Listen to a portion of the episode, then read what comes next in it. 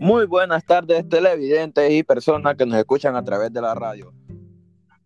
Estamos con cuatro expertos, pues que ellos nos hablarán de cómo está el cambio climático estas dos décadas, pues eh, aquí en la Tierra, cómo lo ha afectado y pues cómo ha ido cambiando a través del tiempo.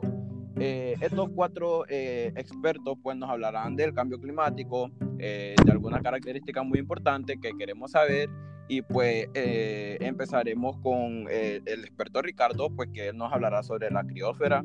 Experto, eh, nos quiere hablar un poco sobre esto y cómo ha estado afectando al planeta. Le paso la palabra. Muy buenas, público presente. Mi nombre es Ricardo García. Yo les vengo a hablar sobre la criósfera del planeta. Bien, desde mediados de la década de 1980, eh, las temperaturas del aire en la superficie del Ártico se han calentado al menos dos veces más rápido que el promedio mundial. Esto tiene implicaciones potencialmente grandes, no solo para los ecosistemas árticos, sino también para el clima global a través de diversas reacciones, como el deshielo del permafrost que libera metano a la atmósfera. Eh, pucha, dato muy importante, experto. Pero eh, yo tengo una pregunta eh, que hacerle. Bueno, mi pregunta es, eh, ¿cuánto fue más o menos la extensión del hielo que se derritió en el Ártico en el 2020? ¿Puede responderme esa pregunta, experto? La extensión mínima del hielo marino del Ártico en 2020, después del derritimiento del verano, fue de 3,74 millones de kilómetros. Oh, prosiga, prosiga, prosiga. Lo que marca solo la segunda vez registrada que se redujo a menos de 4 millones de kilómetros. Ah, se observaron extensiones de récord de hielo marino en los meses de julio y octubre. Las altas temperaturas récord en el norte del círculo polar. En Siberia provocaron una aceleración del derretimiento de hielo marino en los mares de Siberia Oriental y Laptev, vieron una ola de calor marina prolongada. El retroceso del hielo marino durante el verano de 2020 en el mar de Laptev fue el más temprano observado en el área de los satélites. Mientras tanto, la capa de hielo de Groenlandia siguió perdiendo masa, aunque el balance de la masa de la superficie estuvo cerca del promedio a lo largo plazo. La pérdida de hielo debido al desprendimiento de se ubicó en el extremo superior del récord de satélites de 40 años en total. Se perdieron aproximadamente 152 gigatoneladas de hielo de la capa de hielo de Groenlandia entre septiembre de 2019 y agosto de 2020. Oh, ya. Bueno, pues por su información muy concreta se da a conocer de que estos últimos años, pues lo que la capa de hielo pues de Groenlandia eh, y también de la Antártida, o sea, su, de, su derretimiento ha subido lo que son los niveles de mar, lo cual eso ha afectado al planeta y pues los países que tienen sus costas también lo ha afectado mucho. Eh, gracias por sus datos, expertos. Y pues ahora tenemos a la experta Paola, que ella nos hablará sobre el océano. O sea, ella nos va a hablar un poco del océano y, cómo ha afectado el océano al cambio climático. Experta Paola, le cedo la palabra. Muy buenas tardes a todos los oyentes. Es un gusto estar en este podcast y ser parte de ello. Gracias, Matthew, eh, por cederme la palabra. Asimismo, les hablaré brevemente sobre el océano. El océano eh, absorbe alrededor del 23% de las emisiones anuales de C02 antropogénico a la atmósfera y eh, actúa como amortiguador contra el cambio climático. Sin embargo, el C02 eh, reacciona con el agua de mar, reduciendo su pH y provocando la acidificación del agua. Aunque esto a su vez reduce su capacidad como para absorber el C02 de la atmósfera, la acidificación y la desoxigenación de los océanos que ha continuado eh, afectando los ecosistemas, eh, la vida marina, la pesca y, según la Organización de las Naciones Unidas, también ha afectado para la educación, la ciencia y la cultura. Eh, un dato muy importante es que el océano también absorbe más del 90% del exceso de calor de las actividades humanas. Oh, ya, ya, o sea, información eh, usted también está dando información pues muy concreta que se da a conocer y pues nos está dando a conocer a nosotros y a los oyentes pues que están a través de la radio. Eh, y pues como hice con el experto Ricardo, a mí me gustaría hacerle una, una pregunta, experta Paola. y la pregunta es esta, ¿en qué año fue que se registró el, el contenido de calor oceánico más alto registrado? ¿En qué año? Bueno, en el año que se registró eh, fue en el 2019, o sea, el contenido de calor oceánico más alto que se ha registrado. Eh, es como una tendencia que probablemente ha continuado y continúa en el 2020. Oh, ya, oh, ya, oh, ya. Prosiga, prosiga. Gracias por, por responder la pregunta. Ok, eh, bueno, en la tasa de calentamiento del océano durante la última década fue más alta que el promedio a largo plazo o sea, lo que indica que una absorción eh, continúa de un calor atrapado por los gases de, un efecto invernadero que según el Copernicus Marine Service eh, de la Unión Europea. Por otro lado, eh, el nivel promedio del mar este, ha aumentado el registro del altímetro satelital desde el año 1993, que recientemente eso ha aumentado en un ritmo mayor en parte que, o sea, debido al mayor derretimiento de las capas de hielo, ha sido como en Groenlandia y también en la Antártida. Aparte que una pequeña caída en el nivel medio global del mar, eso quiere decir que en el verano del 2020 eh, probablemente todo eso se asoció con el desarrollo de las condiciones de la niña, pero en general eso se siguió aumentando más en el 2020. Gracias. Ok, gracias, gracias por su información. Eh, pues por lo que usted acaba de decir, eh, hay una conexión como lo que dijo el experto Ricardo sobre Groenlandia y pues por las capas de hielos y su derretimiento, lo cual eso también tiene conexión con su tema sobre el océano.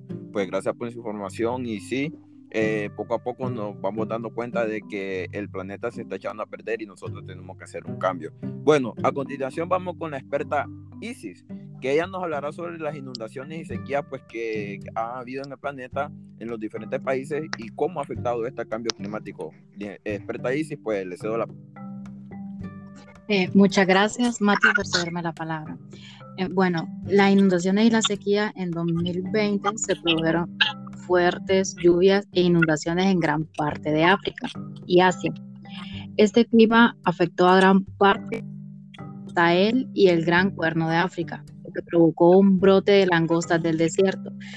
El subcontinente indio y las zonas vecinas, China, la República de Corea y Japón y partes del sudeste asiático también recibieron precipitaciones anormalmente elevadas en diversas épocas del año.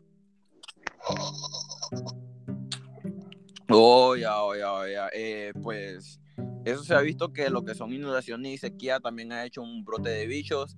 Eh, el de langosta de lo que usted acaba de decir y eso ha afectado mucho lo que es África y Asia, pues gracias por esa información. Así como eh, a los anteriores expertos, yo a usted también le tengo una pregunta. Y mi pregunta es esta, ¿cuáles fueron las áreas más afectadas por la sequía que hubo en el 2020 en América del Sur? Bueno, en contraste se dice que la sequía severa afectó a muchas partes del interior de América del Sur en 2020. Más afectadas el norte de Argentina, Paraguay y las áreas fronterizas occidentales de Brasil. Oh, ya, oh, ya, ya. Eh, pues gracias por responder a mi pregunta y ahora puede, puede proseguir, experto.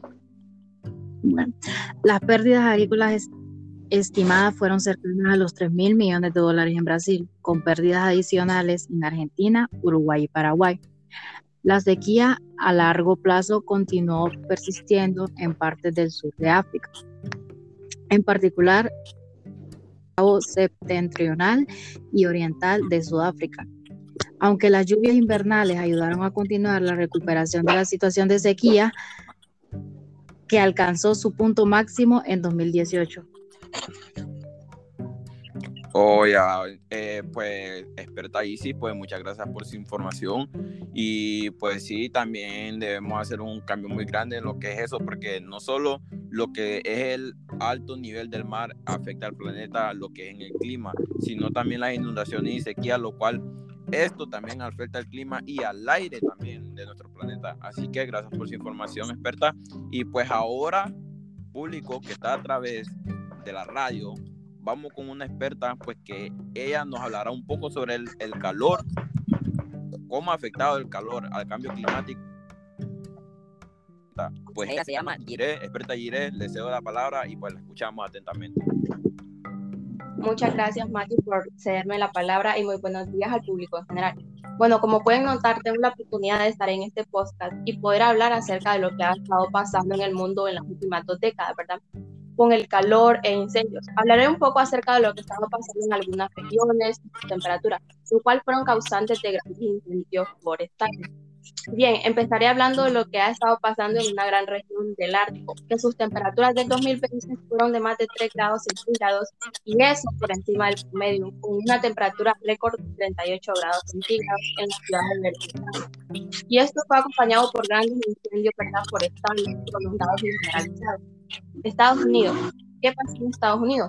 Bueno, ocurrieron los incendios más grandes jamás registrados que aclarando. Estos ocurrieron a fines de verano y otoño. La sequía generalizada claramente contribuyó a los incendios, que debido a eso de julio a septiembre fueron más calurosos y secos registrados en el suroeste. El Valle de la Muerte. Bueno, en el Valle de la Muerte, en California, alcanzó los 54,4 grados centígrados el 16 de agosto, que increíblemente fue la temperatura más alta conocida en los últimos 80 años. Oh, ya, ya. Pues usted ha dicho que lo que en el Valle de la Muerte han habido hasta 50 grados. Wow, eso es muy alto. Y también se puede dar a conocer que a causa de que el calor en el mundo es muy alto, también eso eh, incinera lo que son las plantas y eso eh, da probabilidad que los incendios, o sea, hayan más incendios en el planeta. O sea que la calor también es algo que favorece al juego y eso es algo que puede procrear más calor, o sea, más fuego y más incendio en los bosques. Pero eh, así como a los, a los anteriores expertos, a usted también le tengo una pregunta, lo cual es esta. Por lo que yo investigué, dicen que en el Caribe se dio a conocer las olas de calor, pero cuando se dieron a conocer las olas de calor, no dieron fecha específica. Experta, ¿usted nos podría aclarar cuándo fueron? O sea, ¿nos podría dar esa fecha específica? Sí, claro. Bueno, en ese momento aclarar bien la fecha específica, dada la situación, era un poco complicado. Pero bien, estas olas de calor ocurrieron en abril y lastimosamente volvieron a ocurrir a finales de septiembre. Bueno, ya aclarada la, la duda, sigo con Cuba, que también registró un récord de temperatura nacional con 37,7 grados centígrados el 12 de abril. Después más calor extremo en septiembre, teniendo récords nacionales para la República Dominicana, Granada y Puerto Rico. Australia batió récords de calor también a principios de 2020, o sea, incluyendo la temperatura más alta observada en una área metropolitana australiana. Bien, podemos darnos cuenta con todo esto cómo en estos últimos 20 años han sido caóticos, causantes de incendios y la calor, tanto que los veranos han sido demasiado calurosos, ¿verdad? En muchas partes del mundo. Muchas gracias. Ok, experta, muchas gracias. Eh, pues sí, eh, lo que fueron estos cuatro expertos nos han dado pues mucha información confiable, lo cual ellos, eh, por ser expertos, ellos saben y son cosas que ellos han investigado y pues sacarlo a la luz, así como hicieron ahorita. Pues nosotros como ciudadanos lo que debemos de hacer es normalizarnos, no botar mucha basura, pues cuidar el medio ambiente, porque el clima, eh, el cambio del medio ambiente es algo que afecta mucho al clima y pues nosotros debemos de reaccionar como seres humanos, ¿no? Porque somos nosotros que estamos arruinando nuestro propio planeta, nuestra casa. Entonces, eh, yo personalmente le agradezco a los cuatro expertos pues, que nos han acompañado hoy en este podcast y pues me alegra mucho que nos hayan dado información de cómo ha estado el mundo pues y las, los cambios que ha tenido el cambio climático. Les agradezco personalmente, eh, expertos, a cada uno de ustedes y pues aquí nos despedimos, públicos en, en general y pues esto fue todo. Gracias. Gracias.